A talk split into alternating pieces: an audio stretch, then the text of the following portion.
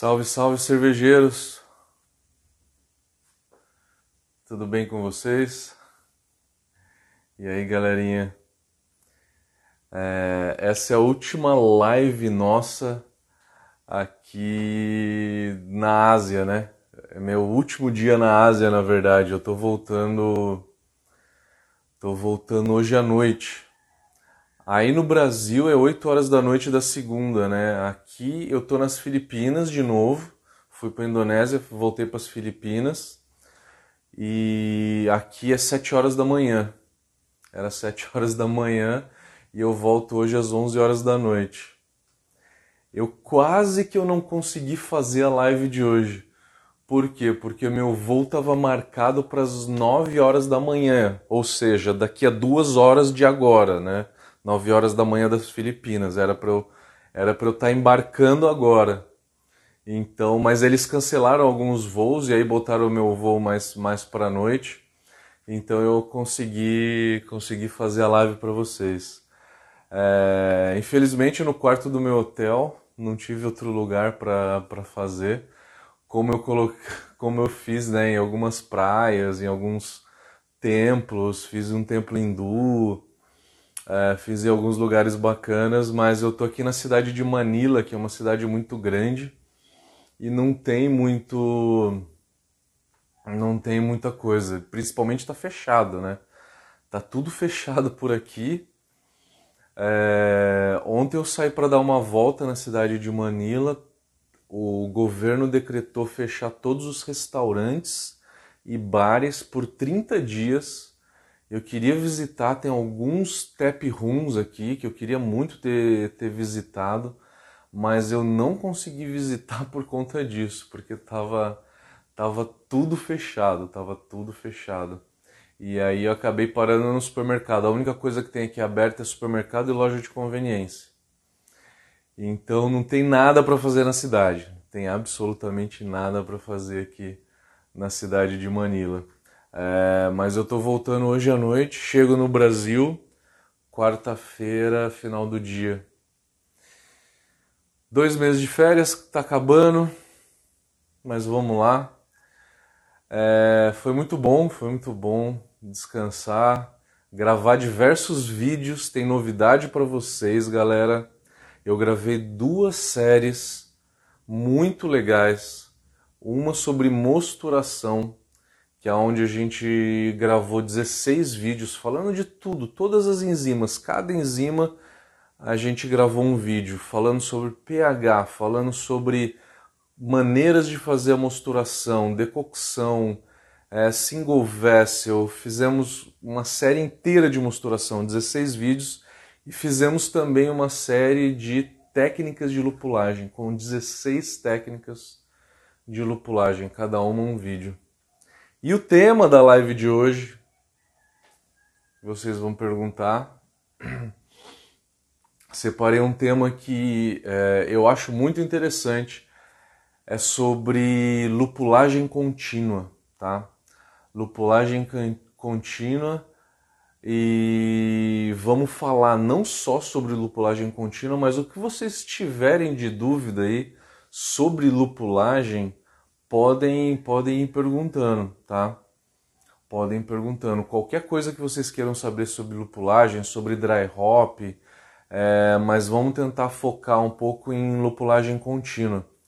É, eu vou explicar o que, que é essa técnica né, de lupulagem contínua, é, falar o porquê que eu acho que ela é importante, que ela é legal, qual que é a diferença dela, como usar nas cervejas, como usar nos estilos, os tempos das lupulagens de cada, de cada estilo, eu acho que é bem bacana.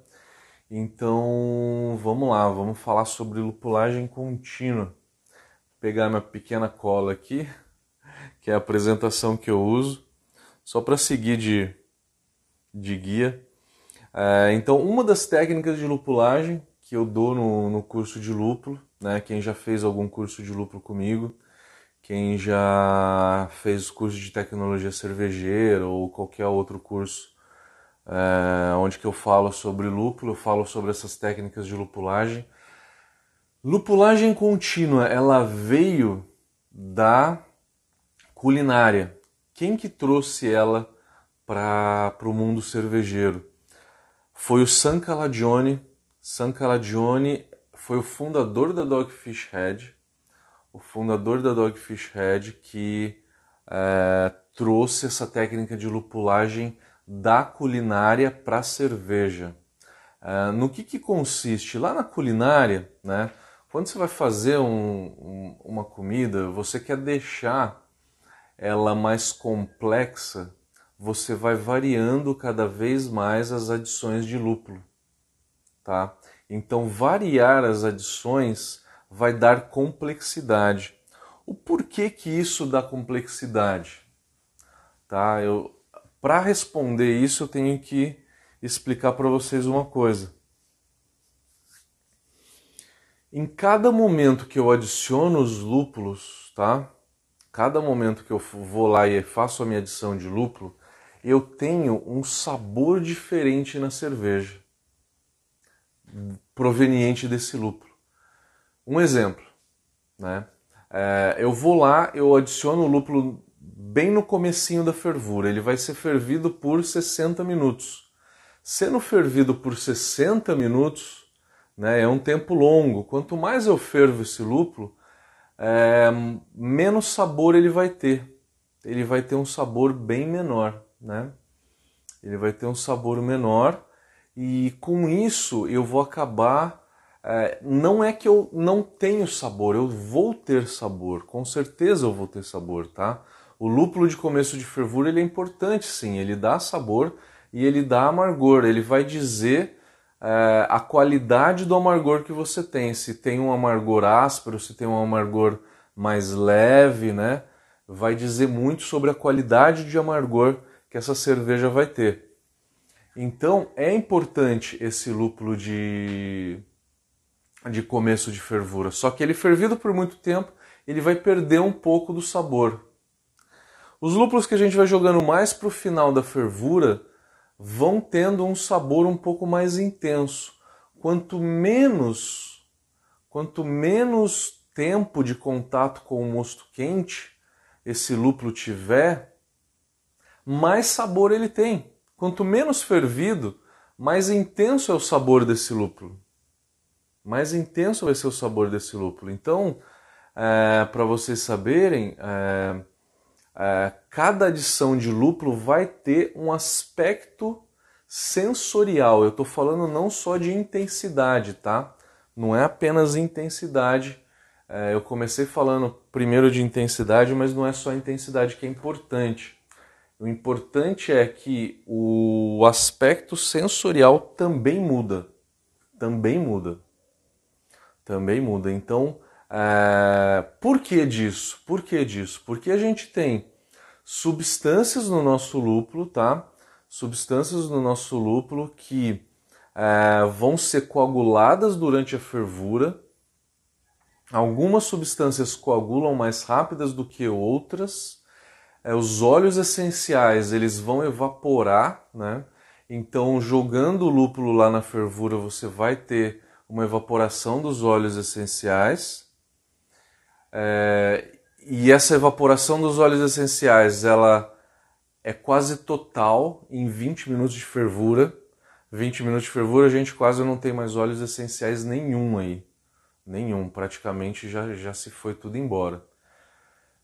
Com um lúpulo de 20 minutos. Então, para ter um pouco de aroma mesmo, é o lúpulo bem lá no final da fervura, é lá para 0 minutos, 5 minutos de fervura, tá? mas quer, quer ter aroma é dry hop. O dry hop realmente ele vai ser ele vai ser o lúpulo que é onde vai dar mais aroma, tá? Então esse é o motivo que que vai alterar sensorialmente, né, o, a cerveja de acordo com a lupulagem, devido às transformações, as reações que você tem ali durante a fervura. Cada substância dessa. Quais são as substâncias que dão sabor no nosso lúpulo? É, vão ser os polifenóis, a gente tem é, outras resinas, só que os mais importantes são realmente os polifenóis que dá sabor no lúpulo, tá? É, polifenóis é uma gama de polifenóis, não é só o tanino, tá? O tanino ele dá turbidez, é, o flavantresol da, fa da família dos flavonoides, que é o que vai dar o tanino dá astringência, o flavonoide ele dá turbidez. Quando a gente faz dry hop, a cerveja fica mais turva. Não sei se vocês já perceberam isso, depende da quantidade de lúpulo que você joga. Você vai ver que a turbidez aumenta né, na hora que você faz o dry hop. Isso com certeza, tá? Então, joga, fazendo dry hop você vai ter uma turbidez maior. E também tem outros polifenóis que dão, que dão sabor. E esses polifenóis dando sabor, você vai. E a coagulação deles acontece. O que, que coagula durante a fervura? Alfa-ácido, beta-ácido, polifenóis, ácidos graxos. A coagulação durante a fervura ela é incentivada pela presença do cálcio e pelo pH. pH baixo, por volta de 5,2 na fervura, né, promove uma coagulação maior durante a fervura e formação de trube maior, tá? É... Então, todos esses fatores vão influenciar na transformação que esse lúpulo vai ter durante a fervura. Então, resumindo, né? Cada momento que você adicionar o lúpulo durante a fervura, ele vai ter um sabor diferente. Diferente. Intensidade também. A intensidade ela é maior quando a gente chega mais para o final da fervura. Mais para o final da fervura, a intensidade de sabor desse lúpulo é maior, tá? Mas é importante falar que não é só a intensidade que a gente está procurando essa técnica de lupulagem contínua não almeja apenas intensidade. Ela, ela principalmente, ela quer dar mais complexidade. É mais complexidade que a gente quer dar. Complexidade em termos sensoriais, que a cerveja fique mais completa. Mas por que complexidade, né? Por que, que é importante complexidade? Eu não sei se vocês já tomaram alguma IPA, né? Eu, como já recebi diversas cervejas de aluno para avaliar, é, eu sei qual que é o qual que é esse sabor, né? Mas eu não sei se vocês já tomaram alguma IPA onde que tem só lúpulo de amargor e aí depois só tem dry hop, não tem nenhum lúpulo de final de fervura. Eu não sei se vocês já fizeram alguma IPA assim ou se vocês já tomaram alguma IPA assim de alguém, né? Para que lembrem do sabor. O que, que acontece se você não jogar lúpulo no meio e final da fervura da IPA? Só jogar de amargor e jogar no dry hop. O que, que acontece com essa cerveja? Né? Eu vou exemplificar isso para tentar é, passar para vocês a importância da lupulagem contínua, da, da complexidade sensorial que a, que a IPA tem que ter. Parece que ela fica rala se ela não tem esse lúpulo de final de fervura. Ela fica meio rala, parece que falta alguma coisa nela, falta complexidade. Ela fica meio vazia. Ela tem amargor, ela tem aroma, mas ela fica meio vazia, começa a aparecer mais o sabor do malte, né? É, e falta complexidade nela, ela não, ela não tem aquele brilho todo que ela teria se ela tivesse mais adições de final de fervura. Por isso que variar as adições de lúpulo na, na cerveja é importante, tá? É realmente importante. Então, Quais são os estilos que, que pedem uma maior variedade de lúpulo, né? de, de adições de lúpulo? Eu acho que o que mais pede essa técnica de lupulagem contínua que a gente está falando hoje é, por exemplo, a Double IPA. A Double IPA talvez seja a cerveja que mais peça esse tipo de variedade de, de adições de lúpulo. O próprio dono da, da Dogfish Head, o San Calagione, ele foi lá e ele inventou uma ele inventou um dispositivo que é para jogar diversas uh, fazer diversas adições de lúpulo ali durante durante a fervura. Como é que funciona? O nome desse dispositivo se chama Hopinator. Hopinator, então, é, é o nome do dispositivo que ele acoplou na panela de fervura. Né? Que, que ele faz? Ele pesa uma quantidade de lúpulo e joga dentro da panela de fervura. Pesa uma quantidade de lúpulo e joga na panela de fervura. E você coloca lá o tempo de quanto em quanto tempo que você quer que isso aconteça. Tá? É disso que vem a 60 minutos. 60 minutos é uma, uma double IPA com 60 adições de lúpulo. Né? A 90 minutos, que é onde que vão 90 adições de lúpulo, e a 120 minutos. A 120 minutos até é uma cerveja bem mais cara do que a maioria, né? É uma triple IPA, né? onde que tem 120 adições de lúpulo. Não é que eles fervem por 120 minutos, eles vão é... até onde eu sei, tá? Eu não fiz a visita lá na Dogfish Head, pelo, pelas informações que eu, que eu ouvi falar. É, eles fazem 120 adições de lúpulo, então isso seria a cada 30 segundos. A cada 30 segundos tem uma adição de lúpulo lá. Qual que é o resultado disso? É uma cerveja realmente complexa. É uma cerveja que tem uma complexidade muito maior do que se eu fizesse menos adições de lúpulo. A gente está falando de Double IPA, a gente está falando de Triple IPA. Uma New England IPA pode ser interessante isso também. Tá? É, em casa, como a quantidade de lúpulo que a gente joga é pequena, não dá para fazer adições mais do que 60 minutos faz uma, é, 40 minutos faz outra, 30, 20, 10, 5, 0. Né? Eu acho que é o máximo que a gente consegue espaçar, porque fica difícil dividir esse lúpulo. Fica difícil pesar e dividir esse lúpulo é, em casa, tá? Mas isso já, já estaria bom, tá? Já estaria bom, fazendo umas 6, 7 adições de lúpulo durante a fervura para uma Double IPA, para uma Triple IPA, para uma New England IPA, estaria, estaria realmente é, bom. Tem mais um detalhe. Né? É, falando de elaboração de receitas, na hora que você vai pensar na, na quantidade de lúpulo que você vai ter que jogar no final da tua fervura, você tem que pensar também na quantidade.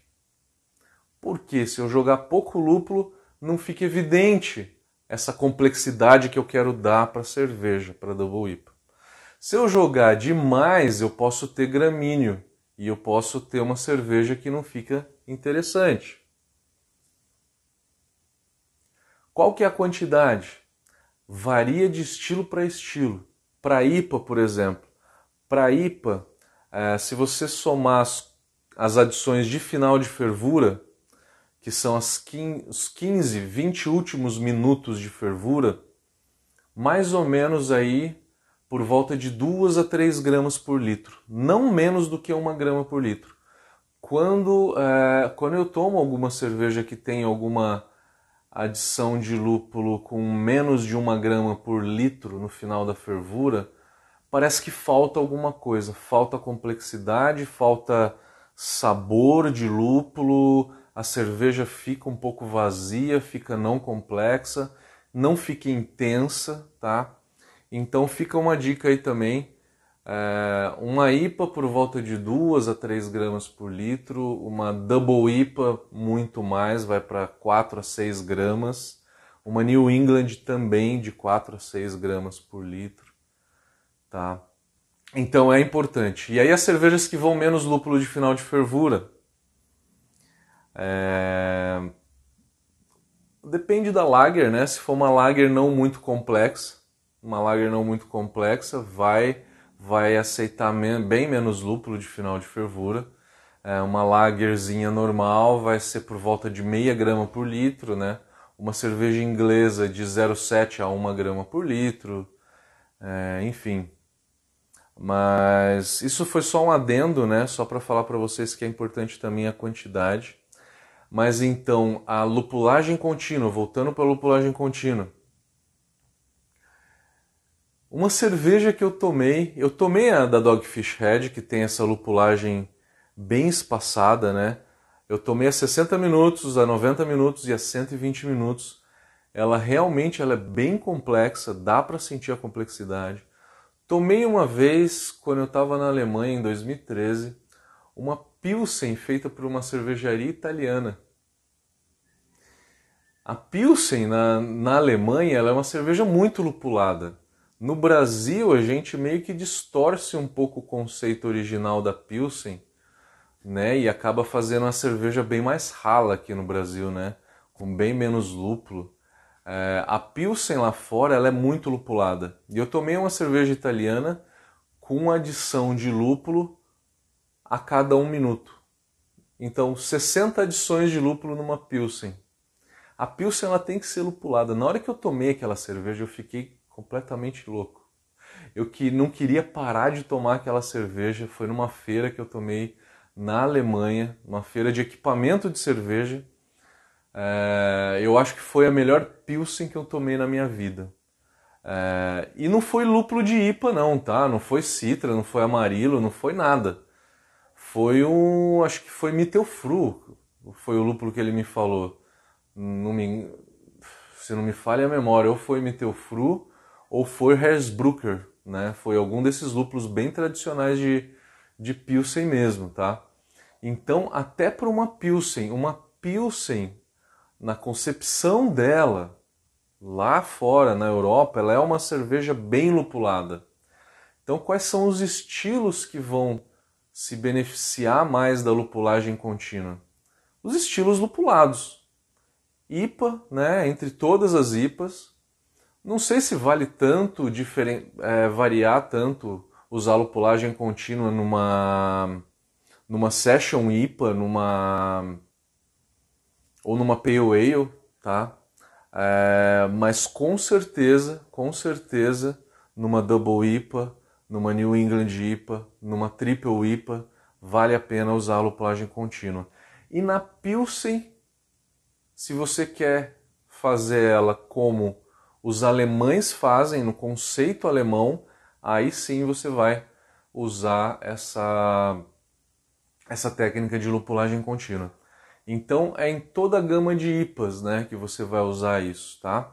Porque você quer realçar e e dar mais complexidade no aspecto sensorial da cerveja. Quanto mais você varia as adições de lúpulo, mais complexidade você dá de sabor. Eu não estou falando de intensidade, eu estou falando de complexidade, tá? A mesma coisa vale para o dry hop, né? Eu não sei se eu não vi as perguntas de vocês, é, mas a mesma coisa vale para o dry hop você faz o dry hop. Geralmente eu falo para vocês, melhor forma de fazer o dry hop é a quente, né? É lá no final da no final da fermentação, na hora que você vai fazer a secundária, subir essa temperatura. É, quando chegar lá por volta de 22 graus, você vai lá e joga o lúpulo de dry hop, que você tem uma extração maior por conta da temperatura maior, tá? O que se faz de variedade é, de diversidade, né? Variação no dry hop. Você quer ter uma, ter uma cerveja simples? Faz um dry hop apenas. Uma cerveja simples, um dry hop dá. Você quer deixar ela um pouco mais complexa? Você pode fazer dois dry hops. Eu não vi cerveja, não é normal você fazer cervejas com mais do que quatro dry hops, tá? Quais são essas cervejas que tem quatro dry hops, por exemplo?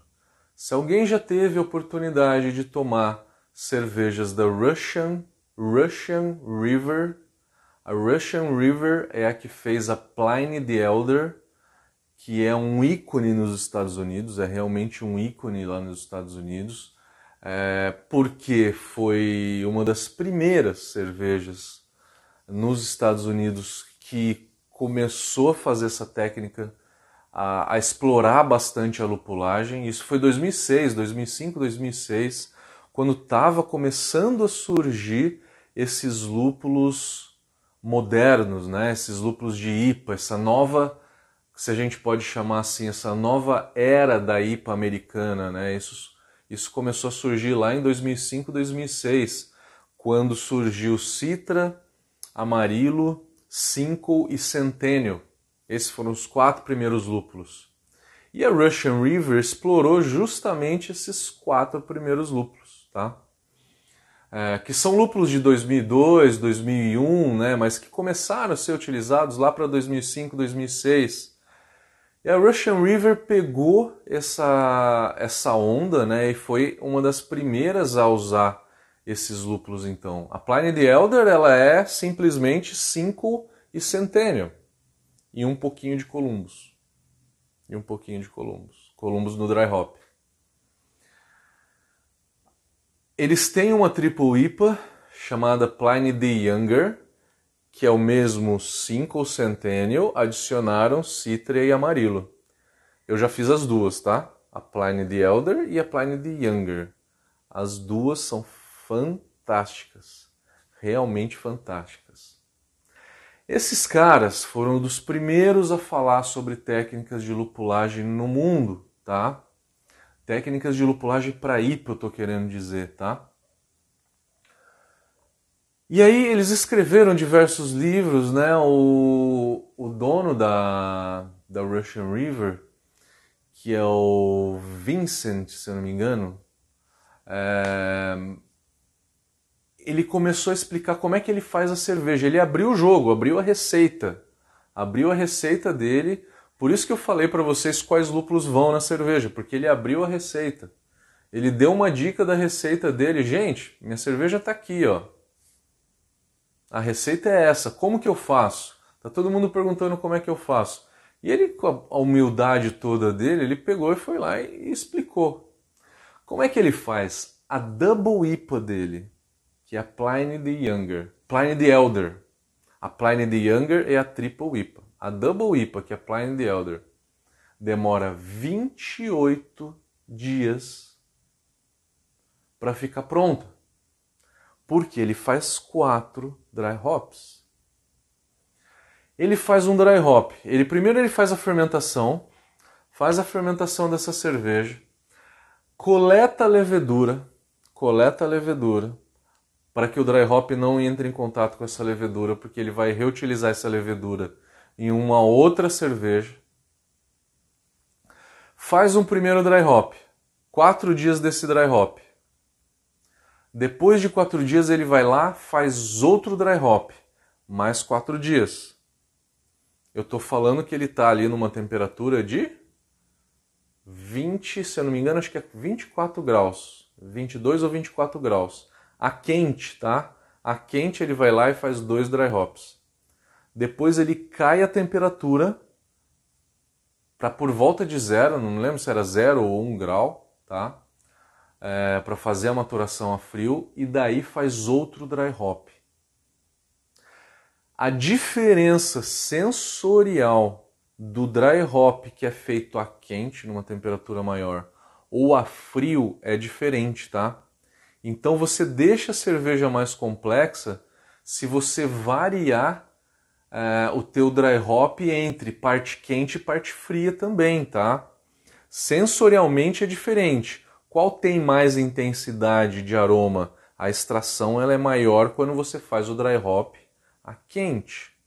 A quente tem maior intensidade, só que tem uma diferença sensorial do dry hop que você faz a frio, tá?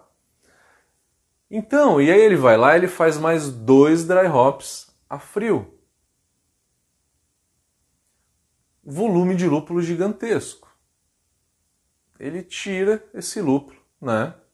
E aí deixa depois, então, quatro dias a frio, o primeiro dry hop, o segundo, desculpa, estamos no terceiro dry hop já, né? Caiu, fez o cold crash, foi para zero, fez o terceiro dry hop, quatro dias, fez o quarto dry hop mais quatro dias, tirou tudo isso, tirou toda essa lupulagem, e aí agora precisa maturar essa cerveja, né?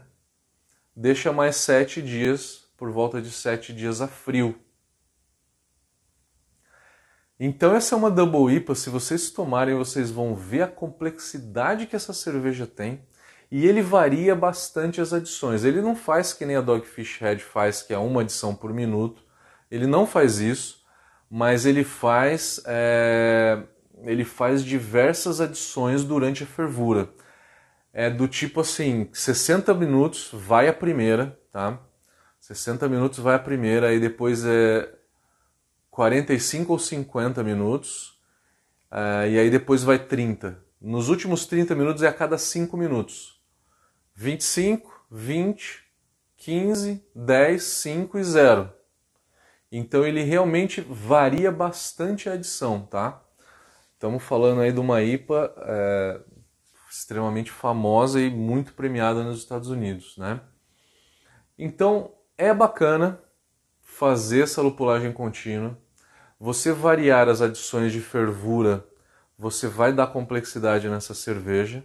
Você variar as adições de dry hop também vai dar complexidade na tua cerveja.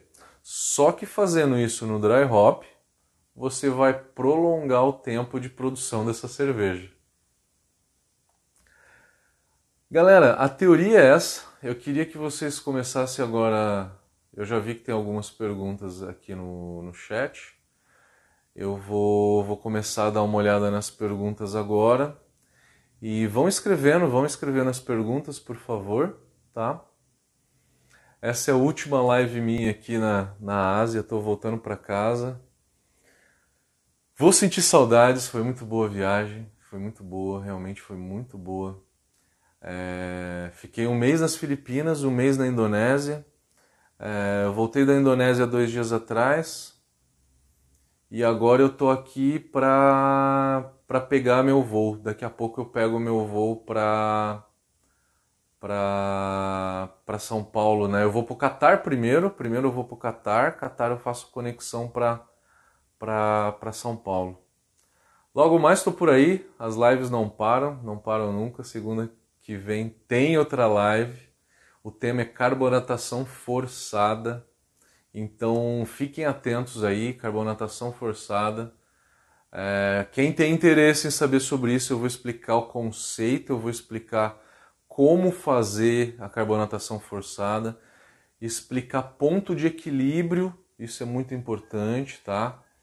É, tragam suas dúvidas, né? Vai ser uma live bem legal, tá? Bem interessante para quem faz cerveja aí, é, seja em barril, usa cilindro de CO2, ou que também trabalha em cervejaria e aí quer fazer uma carbonatação no, no tanque, né? Eu vou percorrer o Instagram aqui agora primeiro. Vão ver as dúvidas.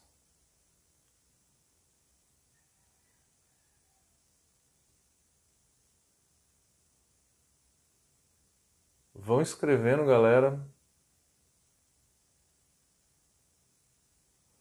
Vão colocando suas dúvidas aí que a gente vai lendo. Primeira dúvida do Moser, Moser Mariano. Está perguntando: será que recircular o mosto durante a fervura, jogando ele dentro do Hop Spider, causa maior agitação das partículas de lúpulo? Estimula maior extração e isomerização de alfácidos. É, ô Moser, eu acho que se você. A sua pergunta é comparando é, ou deixar o lúpulo solto na fervura ou fazer essa recirculação e jogar o lúpulo para dentro do hop spider, né? Cara, eu acho que a diferença vai, vai ser mínima. Eu, eu não acho que vai ter um aumento de isomerização por conta disso, tá? Por quê? Porque durante a fervura você tem a, a revolução toda ali do, das partículas ali durante a fervura, né? Você tem uma, uma agitação constante ali, uma agitação constante da, de todas as partículas da fervura. Então você tem uma uma agitação que daí isso extrairia, extrai bastante os, uh, os alfa-ácidos, os alfa-ácidos durante a, a, fervura.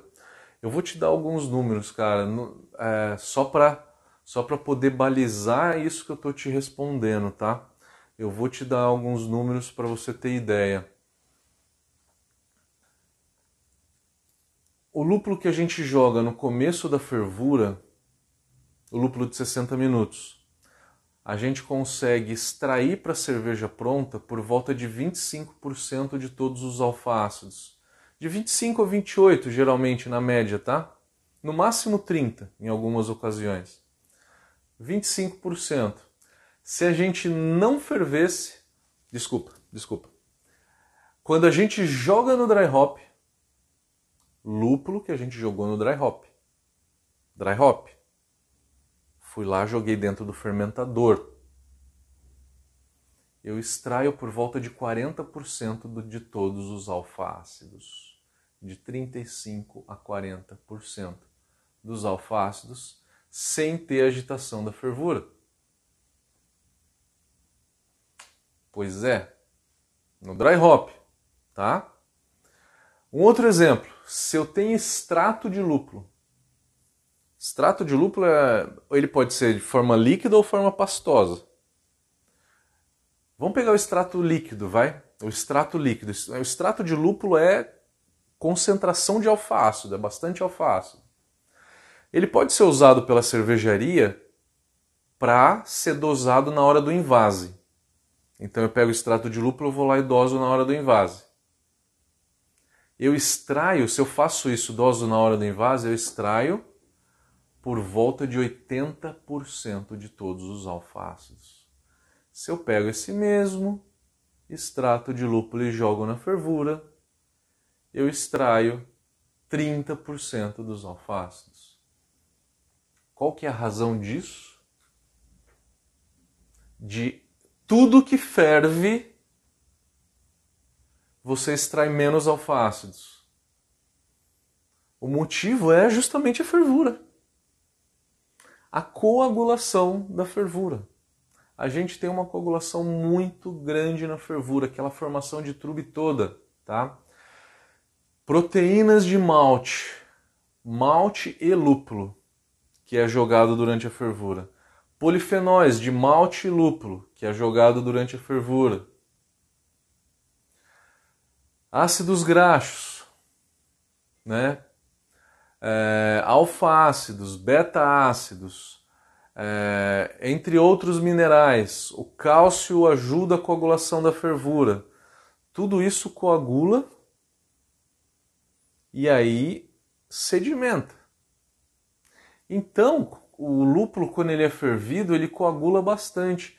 É por isso, é, um dos maiores problemas é resolver essa coagulação da fervura. Para aumentar a extração de alfácidos durante a fervura, é coagular menos durante a fervura. Só que a indústria não quer isso. Ela quer coagular proteína de alto peso molecular porque isso dá turbidez na cerveja. Né? Então é por isso que o pH da, da fervura ele está sempre ali por volta de 5.2, que é para aumentar essa coagulação da fervura. E aí o Moser complementou que sentiu um amargor um pouco maior. É, Moser, eu não, não sei se, é, se você ficar recirculando dessa forma se vai ter um amargor maior. A gente teria que analisar uma cerveja. Eu creio que, que não, tá? Se for comparado, é, se for comparado com simplesmente jogar o lúpulo lá dentro. É, então, se você fez a mesma cerveja só jogando o lúpulo lá dentro ou recirculando, é que ficar dentro, apenas ficar dentro do Hop Spider né? Você colocou o Hop Spider jogou o lúpulo dentro do Hop Spider, é, você reduz a, a, extração. Você quer aumentar a extração e deixar o lúpulo solto na fervura, tá? Lúpulo solto na fervura é a melhor prática. Mas se você colocar no Hop Spider, ele reduz a extração de alfa-ácido.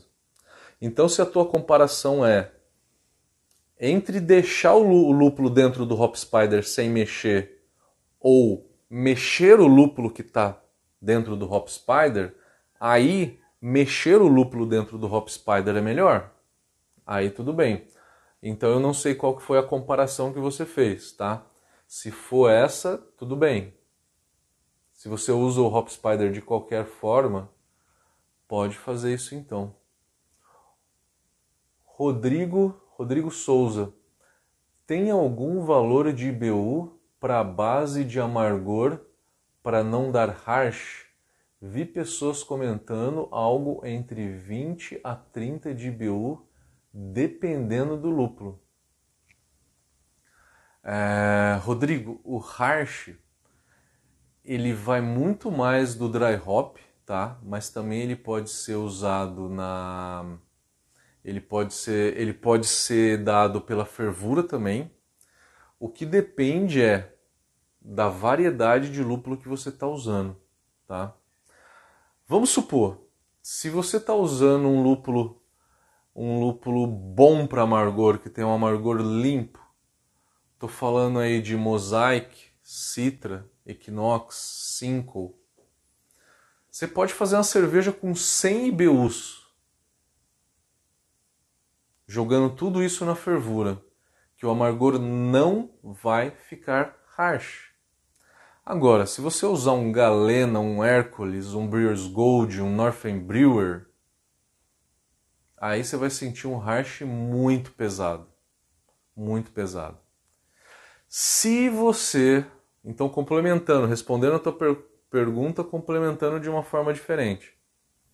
Se você utilizar algum desses lúpulos, Hércules ou Galena, por exemplo, esse harsh ele fica muito evidente. E aí, quando que ele vai ficar muito evidente? Quando a tua cerveja tem por volta desses 20 ou 30 IBUs que você falou. Então, eu diria que seria um limite é, 20, 30 IBUs se você estiver utilizando uma variedade de lúpulo que dê harsh. Como essas que eu falei. Vou repetir. Brewer's Gold, Northern Brewer. Brewer's Gold ninguém usa mais, Northern Brewer também não, mas usa bastante o Galena, né? Galena dá um harsh muito alto. Galena e Hércules. Talvez sejam os dois que vocês mais usem. Galena e Hércules, tá? Eu não estou falando do Cascade, porque o Cascade dá um harsh muito grande no amargor, tá? É mas ninguém está usando mais o, o, o Cascade para amargor. Todos esses lúpulos têm uma corrumulona altíssima, tá? Cada vari... melhorando ainda um pouco mais a resposta para a tua pergunta. Cada variedade vai ter um limite que acima dele vai começar a dar harsh. A gente tem lúpulos que a gente gosta bastante, como Columbus se você for utilizar um Columbus para fazer uma IPA até uns 40 IBUs, ele vai bem. Se você utilizar uma IPA para fazer um, se você utilizar o Columbus para fazer uma Double IPA que tenha 80 IBUs, o harsh do Columbus vai ficar evidente, tá? Mesma coisa para o Magnum. Então depende da qualidade do lúpulo. Eu classifico os lúpulos em lúpulos de qualidade baixa, que dão um harsh muito alto, que são esses primeiros que eu falei, uma qualidade intermediária ali, que é Magnum, Columbus, Nugget, né? Ficam ali numa qualidade intermediária, né, que não dá muito harsh, e os lúpulos que dão pouco harsh, que são os lúpulos para IPA, né? Os lúpulos novos para IPA. Então o hash vai depender muito, muito da variedade. Aí cada variedade vai ter um limite é, para que não dê esse hash, para que esse hash não fique evidente, tá? Mas a tua colocação é super válida. Eu só tentei complementar ela. É, micro cervejaria tá falando que dry hop no final da fermentação, cinco dias, já vi. Eu não entendi tua pergunta. Dry hop no final da fermentação, cinco dias, já vi que é o dia perfeito. Foi, foi uma afirmação, né? Foi uma afirmação. Final da fermentação. Cinco dias para o final da fermentação, né? Eu acho também, eu acho também que é o tempo ideal para fazer. Tipo uma session IPA, né? Tipo uma session IPA, com certeza. Eu acho que é o tempo ideal para fazer. Vamos lá, quem tiver mais perguntas, vamos colocando. Estou terminando de passar aqui o, o Instagram. É, o Celão está perguntando qual é a Double IPA. É, eu falei sobre a Double IPA da Russian River, que é a Pliny the Elder. Entra, entra no Google Russian River Brewery, Brewing Company, que é o nome. E aí você vai entrar no site deles, tem a Pliny the Elder, que é a Double IPA, e tem a Pliny the Younger, que é a Triple IPA. Uma cerveja bem bacana. Pois é, vamos falar de, de carbonatação. Carbonatação forçada vamos, vai ser o tema da próxima live, próxima segunda-feira. É, o padrão térmico comentou uma coisa aqui que eu não entendi. Para fazer uma Lafer, Lager seria? Eu não entendi, eu não entendi. O padrão térmico comentou depois embaixo. Para fazer uma Lager suave, você aconselha quantas gramas de lúpulo por litro? Para fazer uma lager suave, eu faria o seguinte: eu faria uma adição de lúpulo a 60 minutos, falando de uma lager de 15 BUs, tá? E aí depois você vai lá a 0 minutos e faz uma adição de meia grama por litro. Meia grama por litro vai dar só um toquinho, um temperinho na, na tua cerveja. O lúpulo não vai ficar evidente. Se você quiser que o sabor do lúpulo fique evidente, você aumenta para uma grama. Mas o ideal para essa cerveja para essa lager bem leve, é para aquele cara que não gosta de cerveja amarga. O lúpulo não tem que destoar, tá? O lúpulo não tem que destoar, ele tem que ficar bem ali, bem contido, tá? É por volta de meia grama por litro no final é, da fervura, tá? O Celão tá comentando aqui a falar do Cascade, que fez uma Session IPA single hop de Cascade. E deu ruim, né? E deu ruim por conta do amargor, né? O Cascade é, ele tem muita corrumulona, ele tem um amargor um pouquinho áspero. Eu já tomei cerveja single hop de Cascade. Eu não achei ela tão interessante assim, tá? Eu acho que ela dá para ela ficar um pouco mais limpa, tá? É porque hoje a gente tem muitos lúpulos novos que são que dão um amargor muito mais limpo, né? Dá uma qualidade muito melhor, né? Então é, Lúpulos 1090 está tá comentando. E dentro da mesma variedade pode ter diferença no teor de corrumulona. Dentro da mesma variedade, em safras diferentes. Então o que a gente está falando é do terroir, né? Exatamente. Esse foi o comentário. É, esse foi o comentário que o Lúpulos fez. É, a gente tem é, de safra para safra, você tem a composição toda do lúpulo diferente, corrumulona, alfa-ácido, né?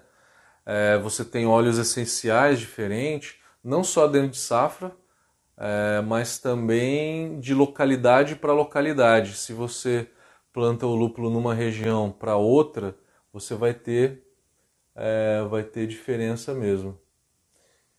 O Celão falou que tomou essa Pliny the Elder, ela é boa mesmo. Cara, é boa mesmo, é fantástica. Exatamente. Então, locais diferentes, né? Locais diferentes.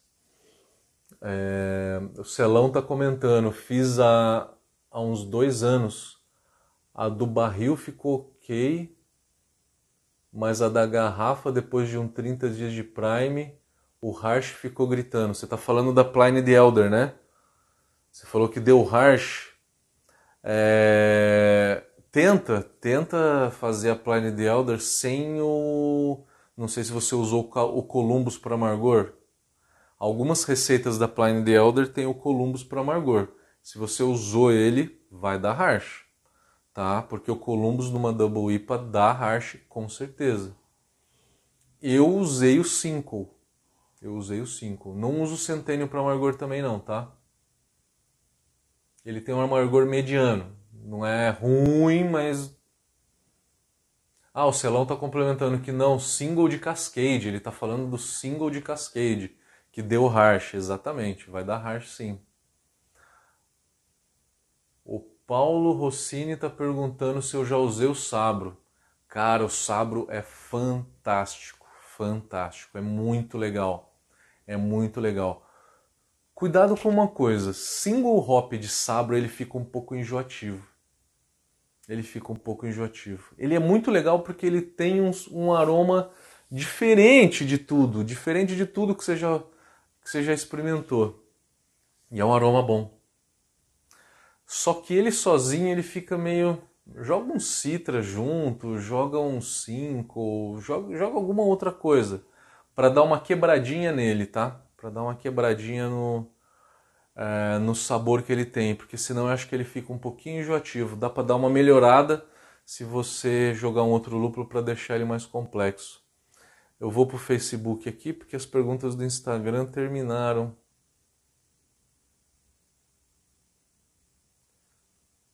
Vamos lá.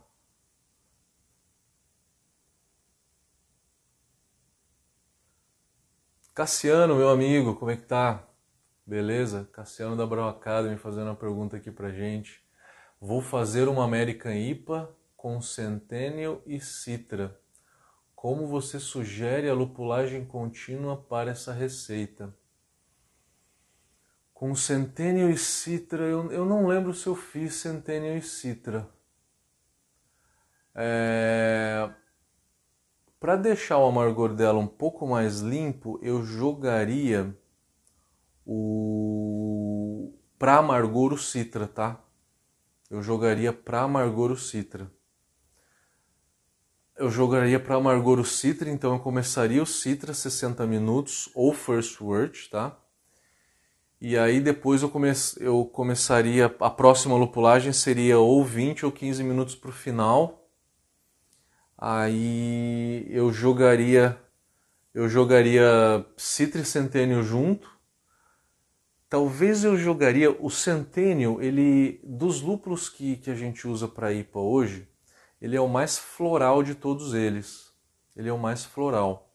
O Citra é extremamente frutado. Então aí é, é um casamento legal que vai dar complexidade, né? Um lúpulo bem floral com um lúpulo bem frutado. E isso fica bem bacana, isso acaba combinando muito bem, né? E acaba ficando legal. Então tem que ver como que você quer o aspecto da cerveja. Quer puxar mais pro floral, joga mais centênio. Quer puxar mais pro frutado, joga mais citra.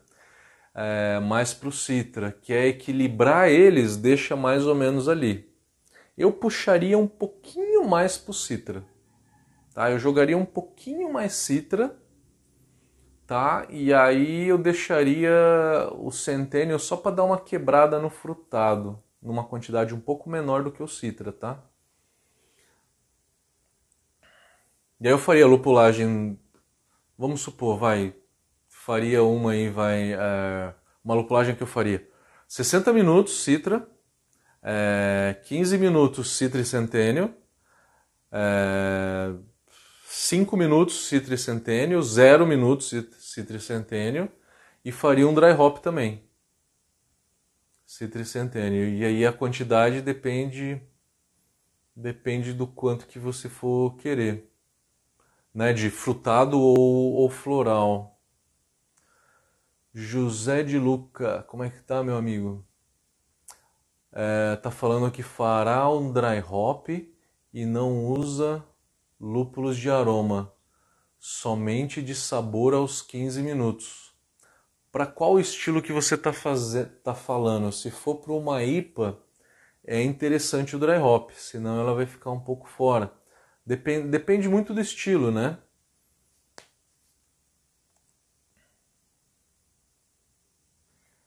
Vamos continuar dando uma olhada aqui no Facebook. O Leone Dutra está perguntando. É, fala, Matheus, nesse caso de vários dry hops, se purga esse lúpulo só no final, é, se faz dry hop dinâmico.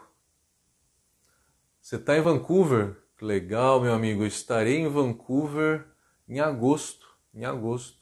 Em agosto estarei em Vancouver. Do meio para o final de agosto estarei em Vancouver. Porque eu vou para uma conferência em Minneapolis, perto de Chicago. E aí depois eu dou um pulo em Vancouver, que eu tenho um amigo lá. Vamos fazer uma cerveja lá. Na cidade de Terrace. Não sei se você já ouviu falar. É uma hora de voo daí, é para cima. Não é exatamente Vancouver. Vancouver eu passo para dar uma conhecida aí. É... Deixa eu ler a pergunta que eu já esqueci. Nesse caso de vários dry hops, se purga o lúpulo sempre no final ou se faz dinâmico? Cara, tanto faz. Eu dei o exemplo da Russian River, eles jogavam o lúpulo lá dentro. Porque isso era 2006, quando se começou essa nova era da lupulagem, tá? Não se tinha aqueles equipamentos novos é, para se fazer dry hop, tá? É, então você pode fazer o dry hop dinâmico, né? Acho que o que você chama de dry hop dinâmico é, é um recipiente externo ao fermentador, onde que você recircula esse mosto todo ali, né? Você pode fazer dessa forma, ou você pode é, jogar o lúpulo lá dentro.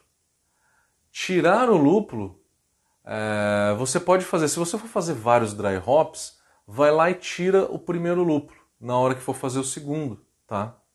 Na hora que for fazer o segundo, vai lá e tira o primeiro. E aí sucessivamente. O Luiz Alberto, como é que tá? Valeu pela presença, cara, sempre aqui. Mateus, grande abraço e boa viagem de volta. Estou na expectativa da nova live que me interessa muito. Isso aí, próxima live falar de carbonatação forçada. Vamos destrinchar isso bem legal, gente. Valeu, galera. Daqui a, daqui a algumas horas, daqui a umas 10 horas, eu tô indo pro, pro aeroporto.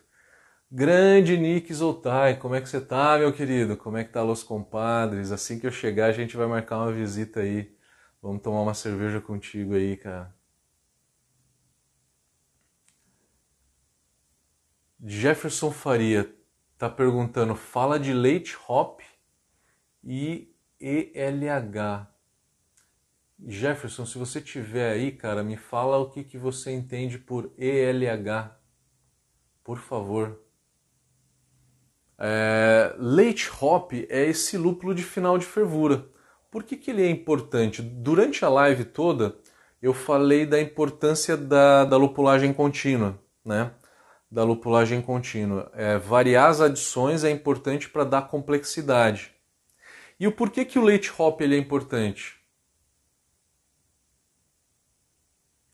Para responder tua pergunta, eu vou fazer algumas perguntas para vocês. Qual que é a adição de lúpulo que dá mais amargor? Do começo da fervura, né? Qual que é a adição de lúpulo que dá mais aroma? Dry hop. Qual que é a adição de lúpulo que dá mais sabor? Tem gente que prefere dizer que é adição de final de fervura na minha opinião, é o dry hop que dá mais sabor. Ele dá um sabor vegetal com mais intensidade. Intensidade. Eu não estou falando complexidade. Mas se eu jogar o leite hop no final da fervura, ele tem um sabor único. Eu estou falando de complexidade, então, na minha opinião, tá? eu sei que tem diversos autores que divergem. É, na minha opinião, é, o leite hop ele é para dar complexidade. O Mickey está falando, judiação jogar cita para amargor. Porque é caro, né? O citra é caro para amargor, com certeza, cara.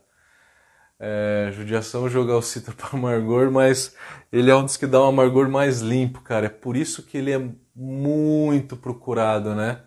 Porque ele dá um amargor limpo, ele tem um sabor legal e ele tem um, um aroma muito bacana.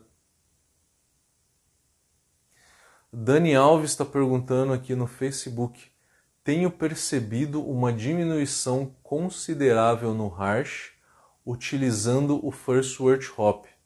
Comecei utilizando o First Wort Hop para evitar o mosto transbordar na panela quando adicionava o lúpulo. Quando fazia a primeira adição de lúpulo, que quase perdeu uma, uma abraçagem inteira por conta disso. Concordo com você, concordo com você.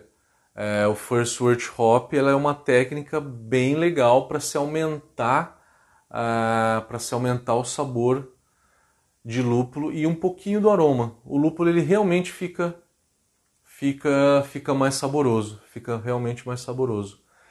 Quem está no Instagram e eu não respondi nenhuma pergunta porque caiu a conexão, faz de novo. É, para que eu possa ler, tá, gente? O Miguelão Ângelo tá perguntando: Fala, meu querido, que pena que não vai acontecer o curso aqui em Votuporanga. Putz, cara, não conseguimos confirmar a turma aí em, em, em Votuporanga, cara, infelizmente. Felizmente, era para começar essa semana já, né? Não conseguimos com, confirmar aí.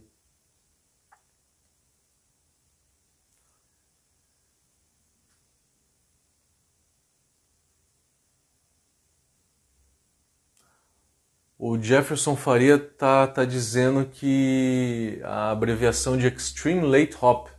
Extreme Late Hop é o lúpulo depois de desligar o fogo, né? É depois de desligar o fogo. É o lúpulo de Rilpo, né? Tem algumas pessoas que chamam de Steep Rilpo também.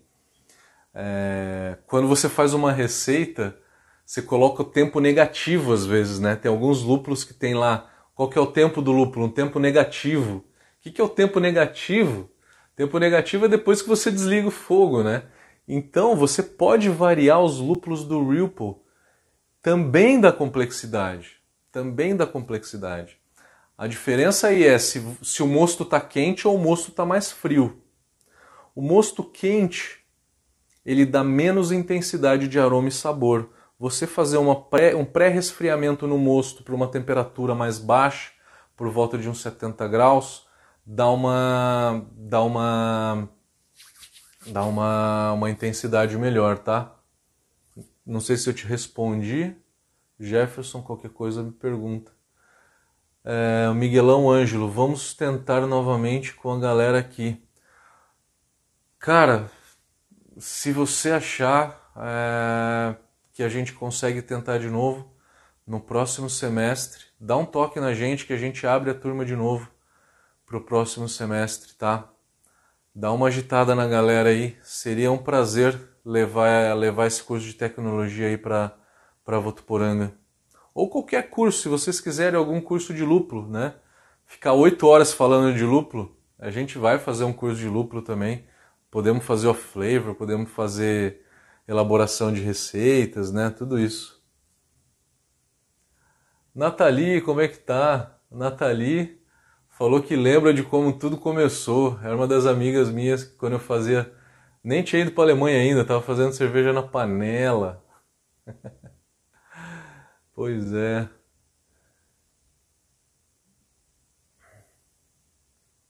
Ô Miguelão, então vamos tentar então para o próximo, próximo semestre, cara. Será um prazer. A gente tem o curso de tecnologia também na versão online, tá? Para quem se interessar. Jefferson Faria, pode crer, para mim era adição de 30 minutos para frente e, e 20 para frente. Você quer dizer quando, quando o tempo do lúpulo é negativo, né? Quando você vê lá um, um tempo do lúpulo menos 5, menos 10, menos 20, quer dizer depois do flame out. Desligou o fogo, 5, 10, 15, 20 minutos depois de desligar o fogo, é essa adição. Eu acho que é isso, né? Então fechou o Facebook. Vamos voltar aqui no Instagram. Paulo Rossini. Mateus, eu pensei sabro a zero minutos do final da fervura. O sabro e dois dry hop mesclando, mesclando e sabro. Citra e sabro fica legal, eu já tomei, cara. Pode fazer, pode fazer citra e sabro, tá? Faz o amargor citra, final de fervura citra e sabro e dry hop citra e sabro. Fica legal, eu já tomei. Fica melhor do que o sabro sozinho, tá? Porque dá uma quebrada um pouco no sabor dele, tá? Dá uma, dá uma melhorada. Não que ele seja ruim, tá? Não que ele seja ruim. Mas é que a gente está tentando chegar na perfeição, né? Quanto melhor. o Lúpulos 1090 está falando que o Soriac cultivado aqui no Brasil, né? Ficou muito bom. Para que cervejas o Soriac é recomendado? Você já tomou uma cerveja da Brooklyn chamada Soriac? Veja se você consegue achar. Ela é uma single hop de Soriac. Ele é bem interessante. Características em geral do Soriac. Para quem, quem não conhece, né? É, ele tem um frutado, ele tem um pouco de frutado, que é o que a, a IPA pede, e ele tem também um pouco da de um floral vegetal, puxando para um limão, tá? Eu acho que o excesso dele é, fica um pouco ruim, tá? Tenta mesclar com outro lúpulo. Eu acho que o Soriac junto com o Citra fica bacana, tá? O single hop do Soriak ficou bacana, ficou bacana. Tá, eu acho um super um super lúpulo muito legal para se fazer IPA, tá? Por causa do frutado dele. Eu não usaria escola inglesa, eu não usaria em em lager talvez, né? Eu usaria em IPA sim. É, eu mesclaria com algum outro lúpulo, mas o single hop do Sorak ele também fica bacana. Pode fazer uma IPA, single hop de Sorak, que vai ficar legal sim.